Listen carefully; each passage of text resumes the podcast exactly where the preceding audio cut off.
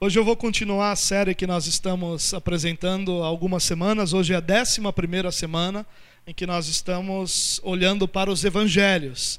Nossa proposta é que daqui até um período que nós não sabemos quando, é, nós queremos olhar os evangelhos de forma harmonizada, ou seja, nós estamos lendo os evangelhos como se eles fossem um só e tratando à medida do possível todos esses textos em ordem cronológica. Hoje nós vamos ver esse texto, Mateus capítulo 2, a partir do versículo 13. Mas antes de nós lermos, eu queria situar você no que está acontecendo aqui. É, o capítulo 2 de Mateus começa com a visita dos magos do Oriente a Jerusalém. Eles chegam em Jerusalém com uma pergunta. E a pergunta deles é: onde está o recém-nascido rei dos judeus? E aí então eles explicam que receberam do Senhor uma revelação, viram a sua estrela no Oriente e vieram a adorá-lo. É óbvio que ali tem todo um contexto das promessas do Antigo Testamento, de um conhecimento dessas promessas, mas os magos vêm a Jerusalém em busca do recém-nascido rei dos judeus. E quando ele se reúne com Herodes, e Herodes, que era o, o, rei da Judéia, que governava a Judéia, e a Judéia era a área sul de Israel, que era é, as duas tribos, né, Judá e Benjamim, então essa área mais ao sul de Israel é, chamava Judéia, Jerusalém ficava lá. Quando ele se reúne com os religiosos, porque lá estava o templo, então ele pergunta sobre onde haveria de nascer o Cristo. E a gente compreende claramente ali, então, que esse rei dos judeus é o Cristo e que eles estão falando da mesma pessoa, que era Jesus, que havia nascido há pouco. E aí eles respondem que ele haveria de nascer em Belém.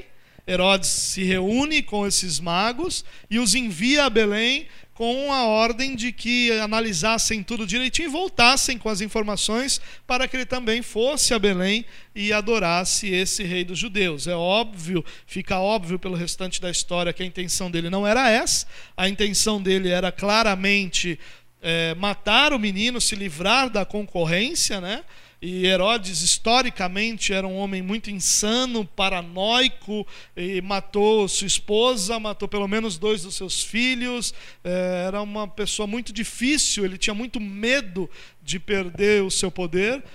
E aí então os magos vão, chegam a Belém, encontram eh, Jesus com Maria, já agora não mais na manjedoura, mas agora já numa casa em Belém. Já havia passado todo aquele tumulto do recenseamento que fez com que não tivesse lugar na hospedaria e levasse Jesus a nascer então numa manjedoura, mas agora ele já está numa casa, eh, bem acomodado, tranquilo e recebe a visita dos magos que presenteiam, presenteiam Jesus com ouro, incenso e mirra e nós vamos perceber que eh, esses presentes vão então financiar eh, a viagem que Jesus teria que fazer, até então não havia sido mostrado, mas lá na frente ele vai ter que ir ao Egito, e essa viagem, indo ao Egito e voltando para Nazaré, que ficava mais ao norte de Israel, então é financiada por esses presentes. Aqui no versículo 13, nós encontramos eh, o restante dessa história. Por quê?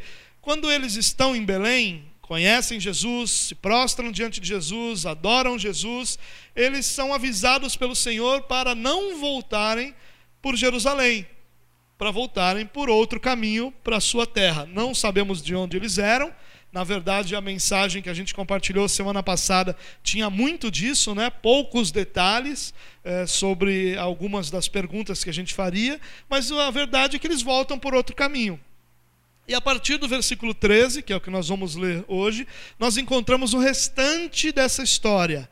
O restante, o que Herodes faz quando percebe que os magos eh, foram por outro caminho e o que Deus faz protegendo Jesus e qual a realidade toda dessa história. Então eu quero ler o texto com vocês, falar um pouquinho sobre eles sobre esse texto e lá no final, como a gente tem feito todas as semanas, eu quero apresentar a vocês algumas aplicações desse texto de forma que a gente compreenda é, como usar esse texto na nossa vida cotidiana. Então vamos dar uma olhada. Se você quiser acompanhar na mesma versão que eu estou usando, aqui no telão tem para você acompanhar. Nós vamos lendo e conversando um pouquinho sobre é, esse texto. Ok? Então vamos lá. Mateus capítulo 2, o versículo 13 diz assim: Depois que partiram, um anjo do Senhor apareceu a José em sonho e disse-lhe: Levante-se, tome o menino e sua mãe e fuja para o Egito. Fique lá até que eu lhe diga, pois Herodes vai procurar o menino para matá-lo. É interessante esse texto, né? Jesus, aliás, José tem um sonho e o sonho ordena a José que tome Jesus, que tome Maria e que fuja para o Egito.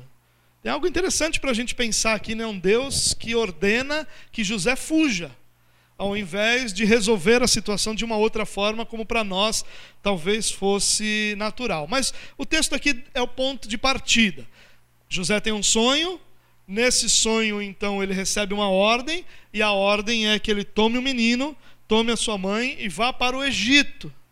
E fique lá até que o Senhor avise. Essa ida ao Egito, irmãos, é, Mateus ele não declara quais são as referências, os paralelos que ele está fazendo, mas fica muito claro nesse texto que tem uma série de paralelos. Por exemplo, a questão de Jesus ser guardado é um paralelo com Moisés, a procura de Herodes para matar Jesus é um paralelo com a procura do faraó em matar Moisés, os meninos. Na verdade, nós vamos encontrar, por exemplo, um paralelo com Jacó, que com sua família vai para o Egito para ser guardado pelo Senhor. Então, nós encontramos vários paralelos, apesar de Mateus não declarar claramente nenhum, nós vamos perceber aqui que na mente de Mateus tem muitos desses paralelos, e claro, isso para nós está eh, muito mais ligado à inspiração eh, divina das Escrituras do que de repente uma questão eh, de Mateus desejar colocar essas, essas relações ou esses paralelos. No versículo 14, olha o que nós encontramos. Então ele se levantou, ele José, tomou o menino e sua mãe durante a noite e partiu para o Egito, onde ficou até a morte de Herodes. E assim se cumpriu o que o Senhor tinha dito pelo profeta: do Egito chamei o meu filho. Bom, nós encontramos aqui a expressão menino e sua mãe. Ele aparece algumas vezes nesses versículos que nós estamos lendo. E aqui nós já percebemos Mateus dando primazia a Cristo. Isso não seria comum. Na, na, própria literatura dos judeus, na própria literatura da época, nós encontraríamos a mãe primeiro e o filho depois. Mas Mateus aqui já está nos mostrando a posição de destaque, o papel de personagem principal que Jesus assume a partir de aqui e que vai ser dado a ele durante todo o período que os evangelhos cobrem, e mostrando então aqui esse lugar de primazia. Mas nós também encontramos José tomando o menino e a mãe durante a noite.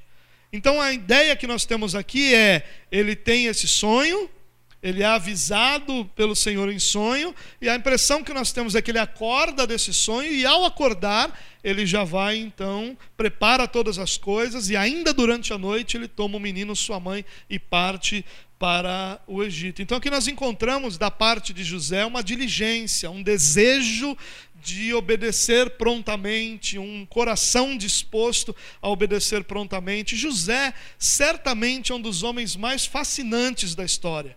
Um homem que não aparece muito depois de um certo período da, de, de, idade, depois dos 12 anos de Jesus, ele não vai aparecer mais, exceto em citações, mas que teve uma postura de obediência, uma postura de servidão, uma postura de cuidado com Jesus que nos impressiona. Ele é certamente um homem fascinante, alguém que nós vamos é, ver como Claro que o Senhor o escolheu, mas alguém que nós vamos ver como um homem cuidadoso, caprichoso, diligente, disposto, pronto a obedecer ao Senhor em tudo aquilo que o Senhor tinha para ele. Uma grande lição para nós.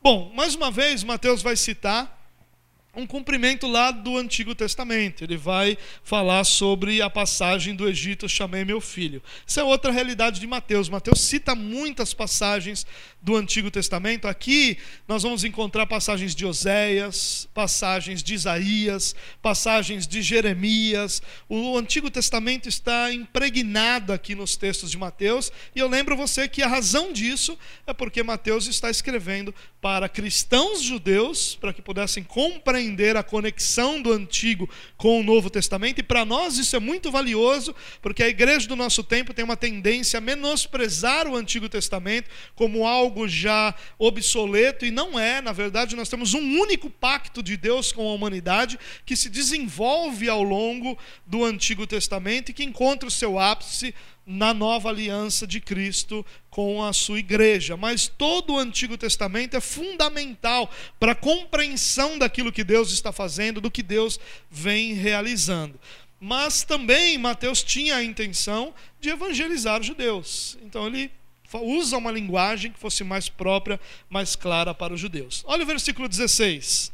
Quando Herodes percebeu que havia sido enganado pelos magos, ficou furioso e ordenou que matassem todos os meninos de dois anos para baixo em Belém e nas proximidades, de acordo com a informação que havia obtido dos magos. Então se cumpriu o que fora dito pelo profeta Jeremias.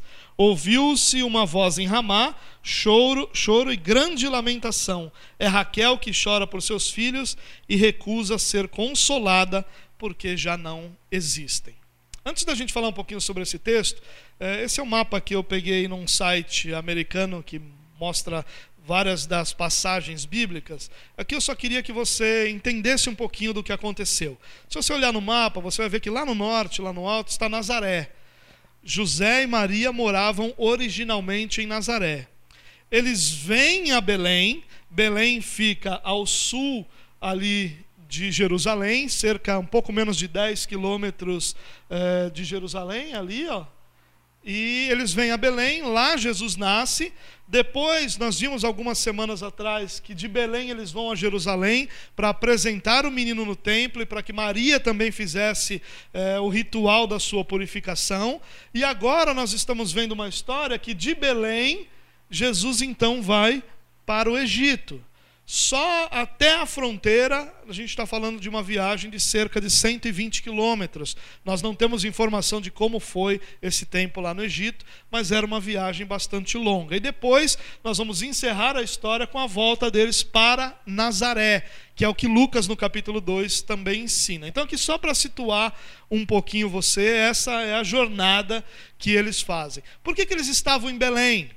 Nós não somos informados com precisão, mas nós podemos entender que por tudo aquilo que foi revelado sobre Jesus, José e Maria decidiram permanecer em Belém.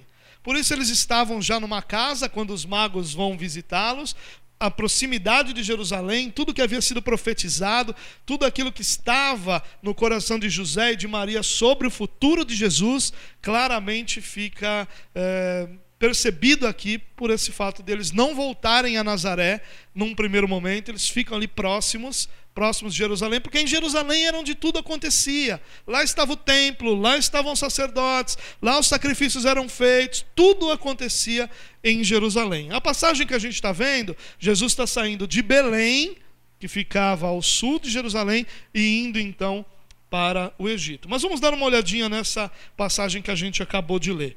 Bom, Herodes agora coloca em prática o plano que ele havia pensado desde o início: se livrar da concorrência, se livrar do menino anunciado como rei dos judeus, como Cristo.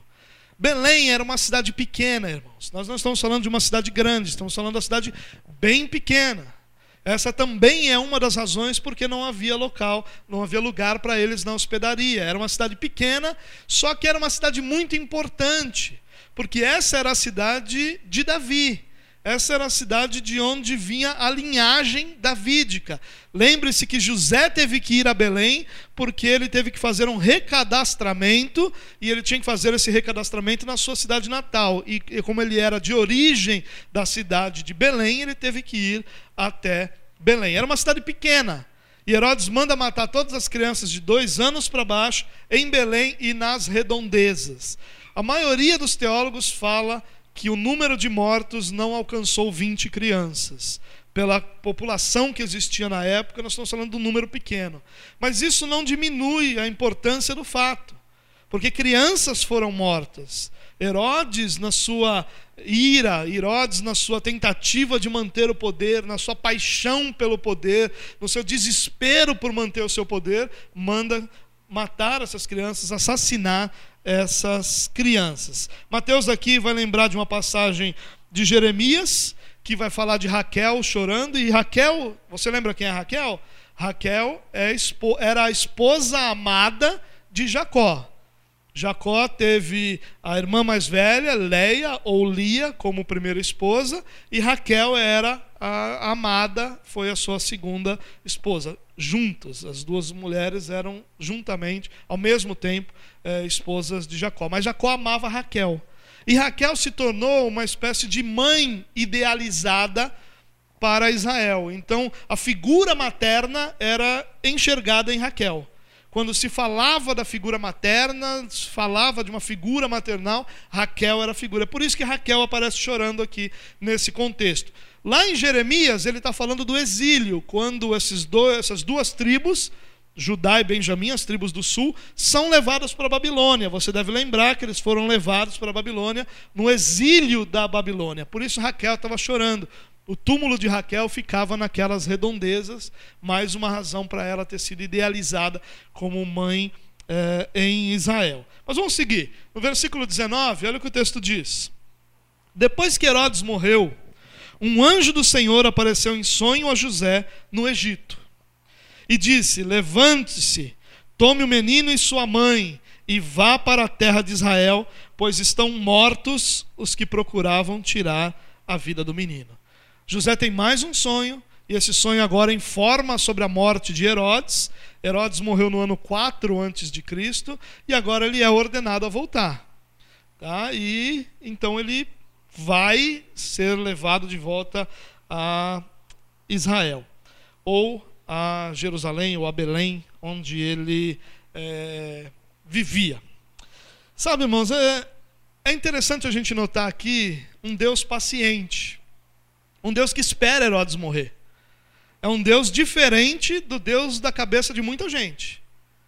Como se Deus simplesmente fizesse o que Ele quer na hora que Ele quer, sem levar em conta nenhum dos planos, nenhum propósito, como se não tivesse absolutamente nada organizado na coisa, como se Deus estivesse apenas reagindo o tempo todo.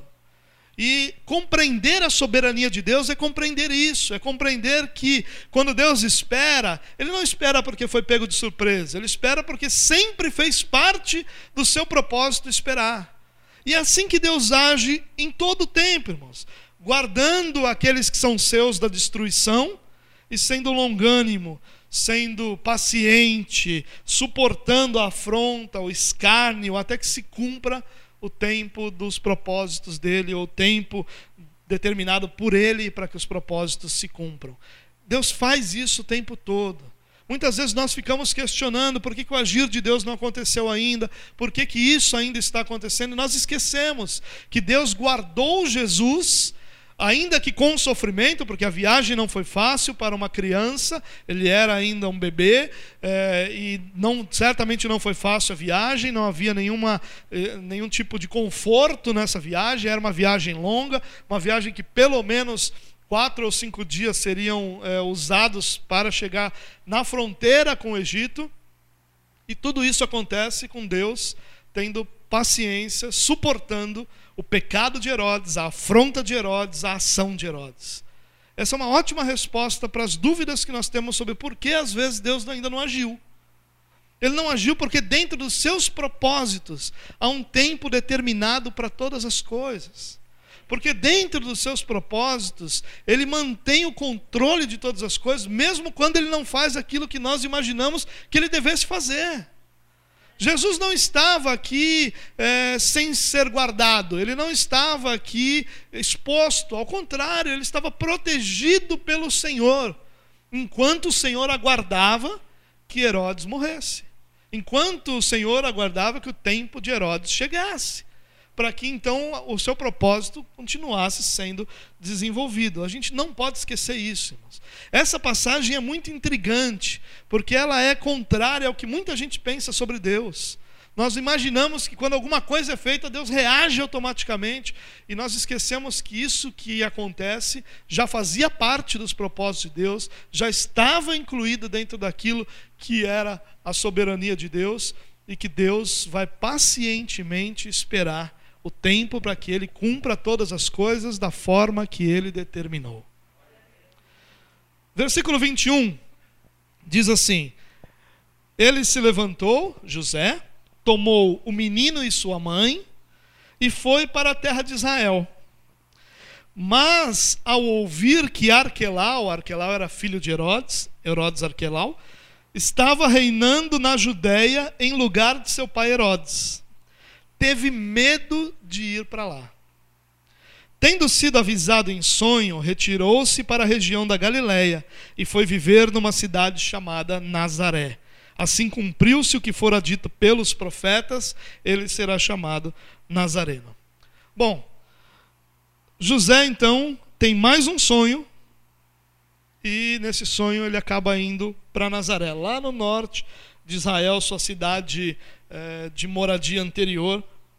Mas aqui tem algo interessante para a gente pensar, irmãos. José teve medo. Só para para pensar, se fosse você e você contasse essa história, você contasse assim: olha, o Senhor me direcionou até aqui. E nesse direcionamento eu tive sonhos, anjos falaram comigo, eu vi magos trazendo dinheiro para sustentar o projeto. Todas as coisas foram cuidadas por Deus até agora, mas agora eu estou com medo. O que, que as pessoas diriam para você? As pessoas certamente tirariam um clichê do bolso e diria: creia, irmão. Ou alguma coisa parecida com isso. Talvez você fizesse isso com alguém que te contasse que o Senhor te trouxe até aqui, mas agora está com medo. E sabe, irmãos, quando eu digo que José é um personagem fantástico, é por causa disso. Ele não era nenhum super-herói. Ele nem, não era ninguém que espiritualmente era imbatível. Ele era uma pessoa comum, que tinha um coração disposto a obedecer, mas que também tinha medo quando os momentos difíceis apareciam que também temia, mesmo sabendo que o, o próprio anjo do Senhor falou com ele, que um sonho revelou o que ele tinha que fazer, ele teme. Agora, o mais fascinante não é o temor de José, porque o temor de José é esperado. Aquele que não consegue compreender que no nosso dia a dia nós tememos várias vezes, não conseguiu compreender o que é a humanidade ainda. Mas o mais fascinante é que Deus, vendo que José teme, ele diz para José ir para outro lugar. Ele não diz para José: José, creia que eu estou contigo, varão valoroso, eis-me aqui com você. Ele diz: Não, você está com medo? É para Nazaré, não tem problema. Eu vou tratar você como você é. Eu vou lidar com a sua realidade do jeito que ela é. Eu não vou cobrar de você algo que eu ainda não te dei. Eu ainda não, não vou cobrar que você tenha uma fé que ainda não foi edificada em você. Eu não vou cobrar de você que tenha uma certeza daquilo que você está vivendo ou não tenha medo daquilo que você está passando, quando isso faz parte da sua humanidade. Nós precisamos muito compreender isso, irmãos, porque nós somos uma geração que exige que quem está do seu lado aí seja um super cristão. Quem está do seu lado, muitas vezes não tem o direito a temer, não tem o direito a fraquejar na fé, não tem o direito a ter dúvidas. E aí nós logo tiramos um chavão do bolso e dizemos: dúvida não é de Deus. Ou coisas desse tipo, e não damos às pessoas a oportunidade de serem quem elas são seres humanos comuns que vão viver momentos de obediência, vão ser dirigentes na obediência ao Senhor, mas que também vão ter momentos de fraqueza, de limitações, vão temer, vão fraquejar em momentos, mas vão continuar sendo do Senhor, pertencendo ao Senhor, amados pelo Senhor, guiados pelo Senhor, mesmo nos momentos de fraqueza e de ausência de fé. Nós precisamos compreender isso, irmãos, porque senão nós colocamos sobre nós uma carga que nós não podemos carregar. Nós só podemos crer até onde vai a nossa fé. E a nossa fé só vai até onde nós recebemos do Senhor. Fé é um dom de Deus, não esqueça isso.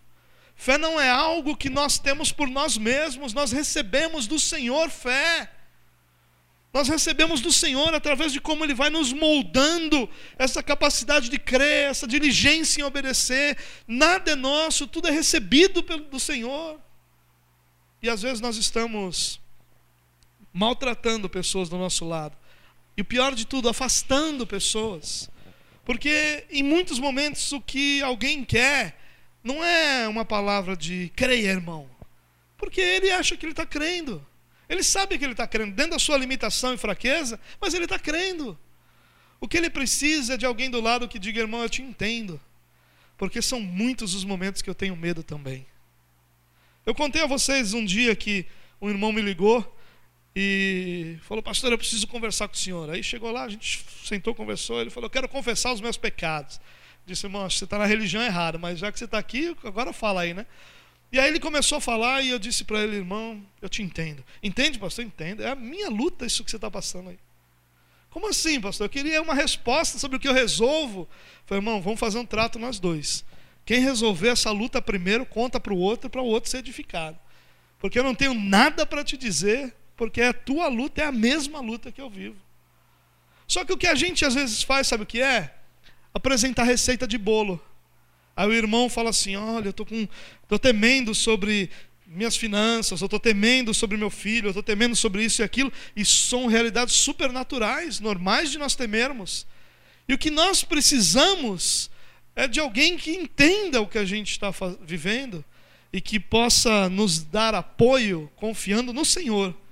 Mas às vezes o que a gente tem para oferecer é uma receita de bolo, faz isso, isso, isso, isso acorda tal hora para orar, ou ora tal coisa, ou faz tal coisa. A gente traz uma receita de bolo.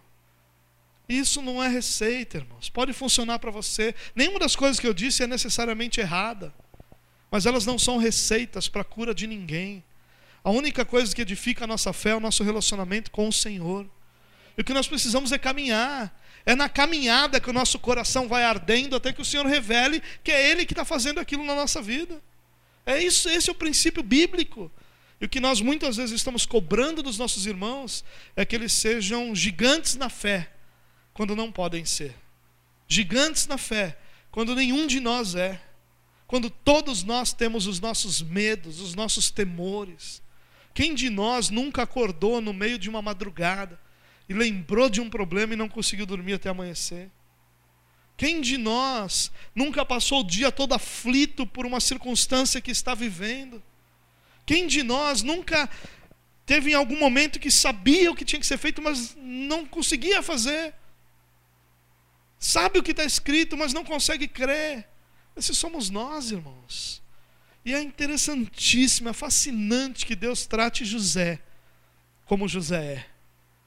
Que não cobre de José aquilo que ele não era que não menospreze José pelo seu medo, que não diminua José pela sua falta de fé. E se tem alguém que tinha motivos ou tinha experiência para não temer em momento algum, era José, porque até agora o Senhor o conduziu em todas as coisas.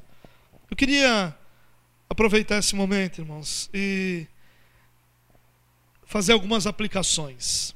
Antes, ainda nesse versículo, só quero falar um pouquinho sobre o versículo 23, porque tem um detalhe interessante aqui.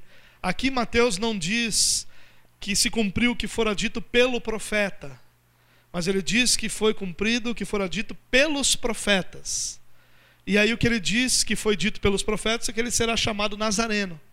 Só que nenhum lugar do Antigo Testamento diz que ele seria chamado Nazareno. E ele também não está citando ninguém diretamente, ele está dizendo que os profetas falaram aquilo. Então o que, que Mateus está dizendo aqui? O que Mateus está dizendo aqui eh, não é que alguém literalmente disse, ele será chamado Nazareno. O que Mateus está dizendo é que os profetas todos concordaram em uma coisa: ele seria desprezado. Porque Nazareno é um termo de desprezo. Nazareno é um termo pejorativo, é um termo que diminui, é um termo usado para ofender. E o que Mateus está dizendo aqui é que os profetas tinham deixado claro que ele seria desprezado, que ele seria chamado Nazareno, que o termo que o, o anunciaria seria um termo pejorativo.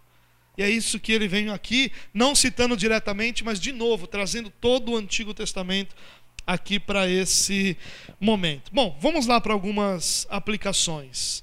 O que eu quero fazer para a gente terminar esse momento? Falar de algumas lições que nós podemos tirar desse texto, na esperança de que nós possamos aplicar isso no nosso dia a dia, e ao aplicar isso no nosso dia a dia, nós possamos viver a vontade de Deus e viver para a glória de Deus. Primeira aplicação. Com José nós podemos aprender a diligência em obedecer ao Senhor. José não era um homem perfeito, mas José era diligente. Nós precisamos disso, irmãos. Muitas vezes nós nos escondemos atrás de alguma realidade que não nos leva à obediência ao Senhor. O problema da nossa geração não é falta de conhecimento. O problema da nossa geração é falta de fazer aquilo que a gente sabe que tem que ser feito. Esse é o problema da nossa geração. Nenhuma outra geração teve tanto conhecimento à sua disposição. Nunca teve. Irmãos, quando eu vou estudar alguma passagem para compartilhar com vocês, e eu vou em algum desses sites que tem vídeos e digito a passagem que eu quero, eu passaria a semana inteira assistindo os vídeos e não terminaria de assistir todos eles.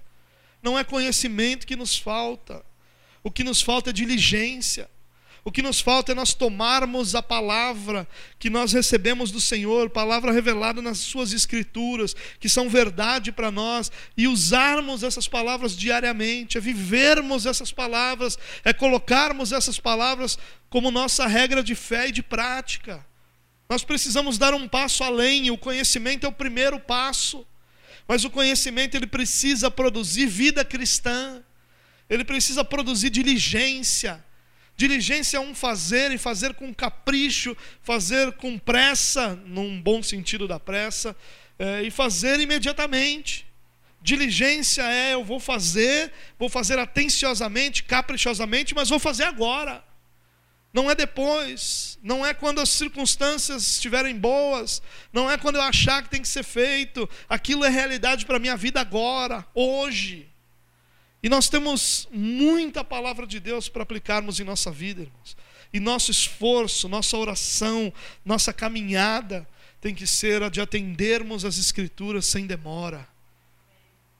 Nós precisamos lembrar quando as Escrituras nos ensinam sobre os campos estarem brancos, estarem prontos para serem colheitos, colhidos. O que, que Jesus está dizendo ali? Dizendo: Olha, eu já preparei todas as coisas para que a colheita seja feita, para que, ao, quando você levar o Evangelho, esse Evangelho toque o coração e traga essa pessoa para o meu reino. Mas vocês têm que orar por ceifeiros, porque eles são poucos. O que Jesus está dizendo aí é que tem muita gente que sabe que o campo está pronto, tem muita gente que sabe que a colheita está preparada, mas tem pouca gente disposta a ser ceifeiro. Nós precisamos dessa diligência, irmãos. Nós precisamos proclamar o Evangelho. Nós precisamos viver o Evangelho. Nós precisamos fugir dessa religiosidade que nós encontramos como o meio evangélico da nossa sociedade e viver o Evangelho de forma simples, de forma tranquila, mas de forma diligente. Hoje, não é quando eu tiver tal realidade, não é quando tal realidade me alcançar, mas é hoje. Hoje eu vivo aquilo que é revelação de Deus para a minha vida. Esse tem que ser o nosso alvo, essa precisa ser a nossa oração. Segunda aplicação. Mesmo em meio ao sofrimento, somos guardados pelo Senhor. Às vezes nós temos uma ideia de que o Senhor vai só nos livrar do sofrimento. E se essa é a sua ideia de como Deus age, há uma grande chance de você ser um cristão frustrado. Porque você fica na expectativa de que aquele sofrimento vai terminar naquele momento e às vezes não termina. Porque Deus, mais ou além de em determinados momentos nos livrar do sofrimento, Ele principalmente nos guarda no meio do sofrimento no meio do sofrimento, nós estamos debaixo das asas do Senhor. No meio do sofrimento, nós estamos, estamos à sombra do Altíssimo. No meio do sofrimento, no meio do sol escaldante, nós somos guardados à sombra do Senhor. Isso não quer dizer que todo o nosso sofrimento vai ser eliminado. Perceba o que Jesus passou aqui. Perceba que José, o que Maria tiveram que passar, eles tiveram que sair de onde estavam, em Belém, bem acomodados, próximos a Jerusalém, no centro de toda a religiosidade, e fazer uma viagem de no mínimo 120 quilômetros, possivelmente uma viagem de mais de 200 quilômetros, para se protegerem, para serem protegidos. Essa viagem foi desconfortável, essa viagem foi árida, foi difícil, mas o Senhor guardou Jesus no meio do sofrimento. Deus deu diversos sonhos, diversas visões para todos esses personagens envolvidos aqui. Nós temos vários sonhos e visões aqui nesse texto que nós lemos até agora, os dois primeiros capítulos de Lucas e os dois primeiros capítulos de Mateus. Diversos sonhos e visões. Deus está guardando no meio do sofrimento. Hoje nós temos as Escrituras, que são essa revelação de Deus que nos guardam no meio do sofrimento. Nós não somos necessariamente livres dele, mas nós podemos ter certeza que no meio de todo o nosso sofrimento estamos guardados pelo Senhor. Sabe essa verdade, irmãos, deveria fazer a nossa caminhada para o Egito mais não fácil, mas mais esperançosa. A certeza que nós temos de que estamos sendo guardados de que o Senhor está conosco, de que nós não estamos caminhando sozinhos. E se você for uma pessoa normal, em meio às suas lutas, solidão é um dos primeiros sentimentos. Se você for uma pessoa normal, no meio das suas lutas, a primeira coisa que acontece é você olhar ao seu redor e não compartilhar o que está acontecendo com muita gente. Algumas pessoas porque você acha que não vão poder ajudar, outras porque você acha que vão atrapalhar, outras porque você quer proteger. Mas a grande verdade é que nós compartilhamos nossas lutas com muito poucas pessoas. E isso nos traz um sentimento de solidão. E aí nós vemos a nossa luta acabando conosco e o mundo ao nosso redor continua existindo e se movendo como se nós não fizéssemos parte dele. E isso gera em nosso coração um sentimento de solidão. Ninguém se preocupa comigo. Ninguém está olhando para mim. E esse sentimento de solidão, irmãos, esmorece o nosso coração, esmorece nossa energia, suga a nossa energia, porque nós nos sentimos sós. E se tem uma coisa que é difícil na nossa vida, é lutarmos sozinhos. É por isso que a maioria de nós casa. É por isso que muitos jovens querem casar. Isso é inato a nós, essa compreensão de que nós precisamos de alguém na nossa vida para caminharmos juntos, porque sozinho não dá. O próprio Deus falou: não é bom que o homem esteja só. Não é bom que nós caminhamos sozinhos, então esse sentimento de solidão suga as nossas energias. Olhar para essa história deveria renovar as nossas forças em saber que talvez nós estejamos caminhando sozinhos, mas que o Senhor está conosco. Nós podemos estar caminhando sozinhos em relação a pessoas ao nosso redor, mas nós não estamos sozinhos em momento algum da nossa vida, porque o Senhor está conosco, porque o Senhor nos guarda em meio às nossas mais severas tribulações, para que o nome dele seja glorificado em nós. Terceira aplicação: toda dor traz consigo esperança. Você lembra da história de Agar? Você lembra dessa história quando Ismael nasce? Aí depois nasce Isaac. Quando nasce Isaac, Sara, mãe de Isaac, começa a dizer para Abraão: Abraão, Agar e Ismael, Ismael já com 12 anos de idade, eles estão zombando do seu filho da promessa.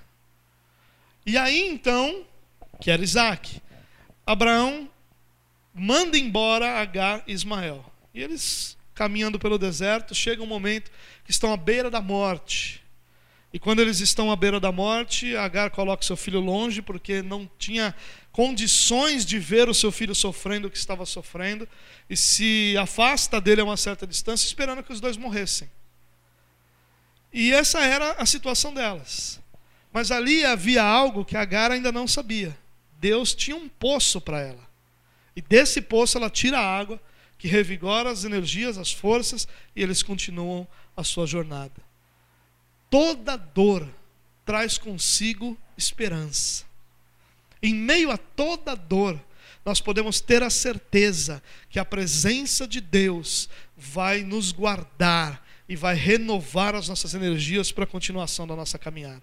Eu queria usar aqui a citação que Mateus faz de Isaías 31. É esse texto aqui, ó. Assim diz o Senhor: Ouve-se uma voz em Ramá, pranto e amargo choro. É Raquel que chora por seus filhos e recusa ser consolada, porque os seus filhos já não existem. Não é uma situação de dor, de angústia. Ramá é onde os exércitos da Babilônia reuniram os judeus para levarem para o cativeiro da Babilônia. Raquel, a mãe idealizada de Israel, está chorando pelos seus filhos, porque não existem mais, eles estão sendo levados para a Babilônia. Esse é Jeremias 31, 15. Mas como eu disse a você, toda dor traz consigo esperança. Olha a próxima palavra de Deus, olha o versículo 16. Olha o que o texto diz. Assim diz o Senhor: contenha o seu choro e as suas lágrimas, pois o seu sofrimento será recompensado, declara o Senhor. Eles voltarão da terra do inimigo, por isso há esperança para o seu futuro. Junto com a dor, do povo está sendo levado para o cativeiro, há uma promessa de Deus, eles não vão sozinhos. Eles não vão passar por isso sozinhos. Há esperança para o futuro deles, porque eu estou com eles. Essa tem que ser a nossa esperança todos os dias, irmãos. Hoje você está num ambiente controlado, você está num ambiente guardado, você está num ambiente projetado para cuidar de você. Mas amanhã você vai lidar com as demandas da sua semana. Alguns vão estudar, outros vão trabalhar, outros vão procurar emprego, outros vão lidar com situações de saúde, de família. Mas todos nós vamos lidar com as demandas da nossa semana. E essas demandas vão trazer consigo dor, sofrimento, angústia. E a palavra que precisa estar no nosso coração é essa. A palavra que Deus diz a esse povo Guarda teu choro, irmão. Há esperança para você. E a esperança vem do fato de que eu estou com você. O Senhor não está só aqui, não. O Senhor vai estar com você amanhã. E qual seja a demanda que você tiver, a responsabilidade que você tiver que atender, Deus vai estar com você. Vai caminhar com você, vai guardar você no meio do sofrimento. Talvez o dia de amanhã termine sem que o sofrimento termine. Mas o dia de amanhã não vai terminar sem que o Senhor tenha te guardado durante todo o dia, durante todo o sofrimento. Somos guardados pelo Senhor no meio do sofrimento. E aqui de novo, irmão, eu queria lembrar você, mais uma vez, desse ponto importante para a gente pensar. A nossa ideia é que nós devemos ser gigantes da fé não encontra apoio aqui. Nós sabemos o que temos que sentir, nós sabemos o que temos que fazer, mas nós nem sempre alcançamos isso. Nós somos seres humanos. A nossa natureza é essa. A nossa natureza não é de um gigante na fé. A nossa natureza é a que Paulo fala: miserável homem que sou, quem me livrará desse corpo sujeito a esta morte? mas graças a Deus por Jesus Cristo. Essa é a nossa esperança. A nossa esperança não está na nossa força, na nossa capacidade, na nossa maturidade, na nossa energia. A nossa esperança está na certeza de que Deus está conosco e que toda dor traz consigo esperança, traz consigo uma porta aberta, traz consigo Deus agindo em nossas vidas.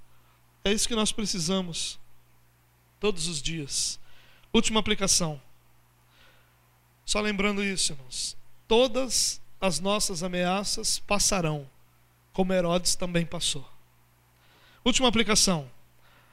Deus trabalha dentro daquilo que já somos, para nos tornar aquilo que Ele quer que sejamos. Deixa eu explicar isso para você. José teme quando descobre que o novo governante de Israel é Arquelau, também conhecido como sanguinário. Herodes era conhecido assim, Arquelau também, filho dele.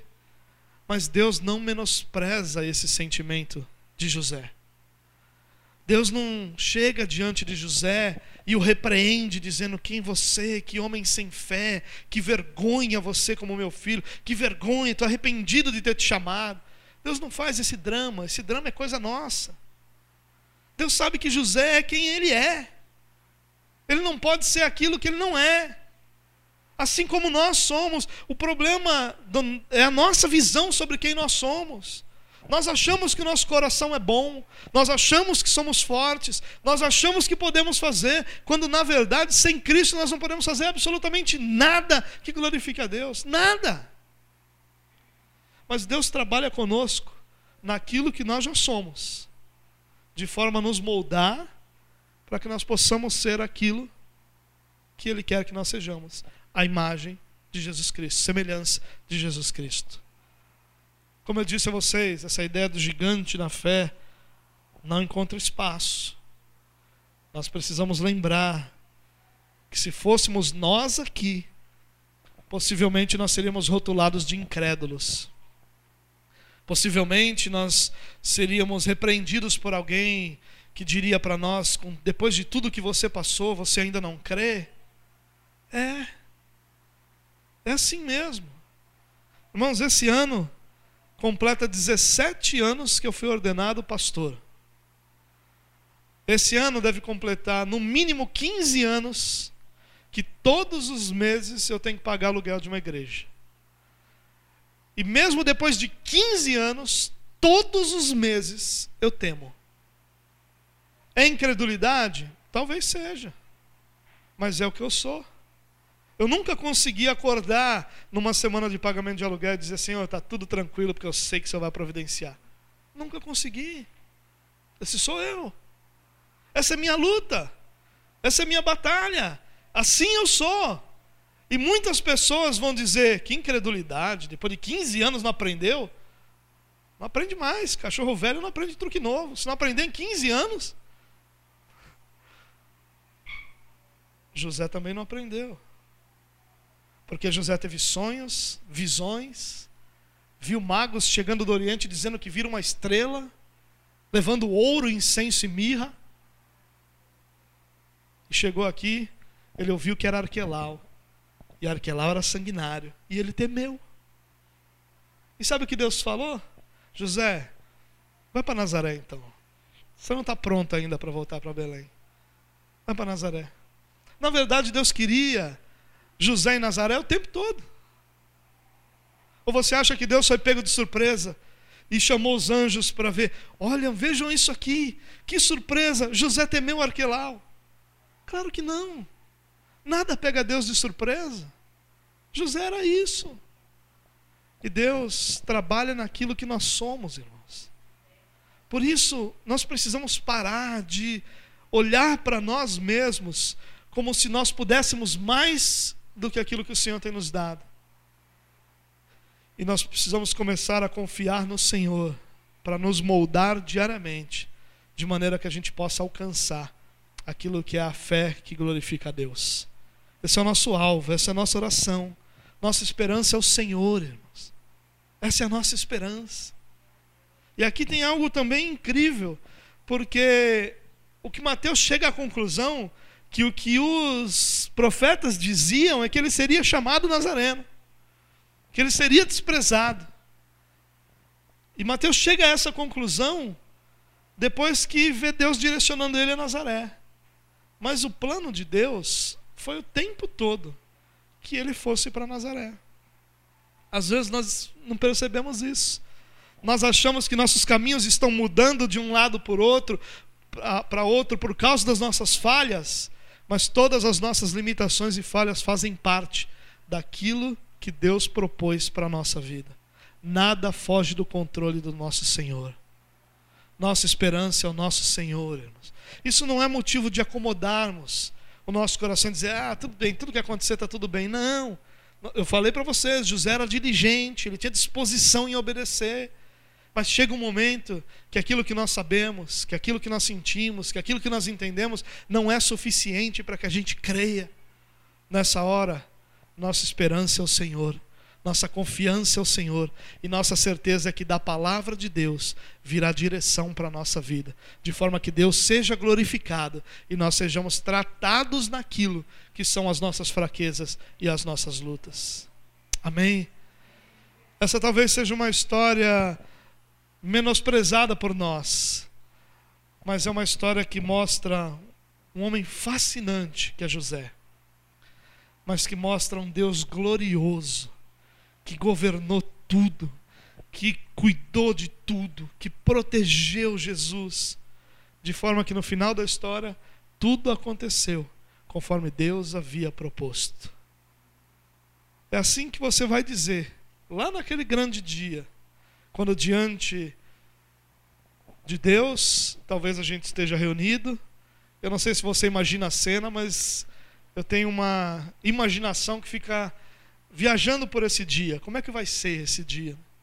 Eu fico imaginando de repente nós chegando diante de Deus e certamente aqueles crentes que foram batizados no suco de laranja vão receber um novo batismo de alegria, né? Vai acabar esse azedume desses crentes que nós temos aí, que deveriam ser o povo mais feliz da terra, mas azedo que dói. Vai acabar teu sono, porque vai estar diante de Deus, não vai ser mais um homem pregando.